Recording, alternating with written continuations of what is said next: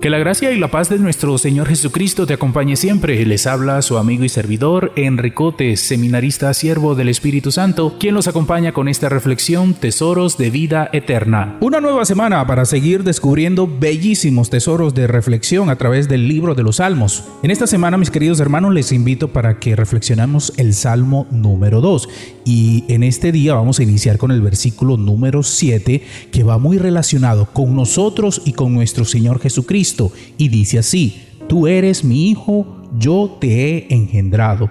Esta misma expresión la encontramos en los evangelios sinópticos y más exactamente en el evangelio de Lucas capítulo 3, versículo 22, después de que Jesús fue bautizado, cuando la voz del Padre realiza esta misma exclamación. Hoy el Padre Celestial, que ha dicho esas palabras sobre Jesús, te las quiere regalar a ti en este día. Tú, hermano y hermana, eres el Hijo predilecto de Dios. Los expertos de la Biblia nos enseñan que es gracias a Jesús, el Hijo amado, que también nosotros tenemos el derecho de ser los hijos amados de Dios. Y esto es muy bonito porque la sola expresión nos recalca que para Dios somos de manera personal, ojo a lo que voy a decir, su más amada predilección. De ahora en adelante, queridos hermanos, no se nos puede olvidar que tenemos al Padre Celestial que nos ama incondicionalmente y como dice el Evangelio, si nosotros, que somos malos, sabemos dar cosas buenas a nuestros hijos, ¿cuánto más? ¿Cuánto mucho mejor nos va a dar el Padre Celestial?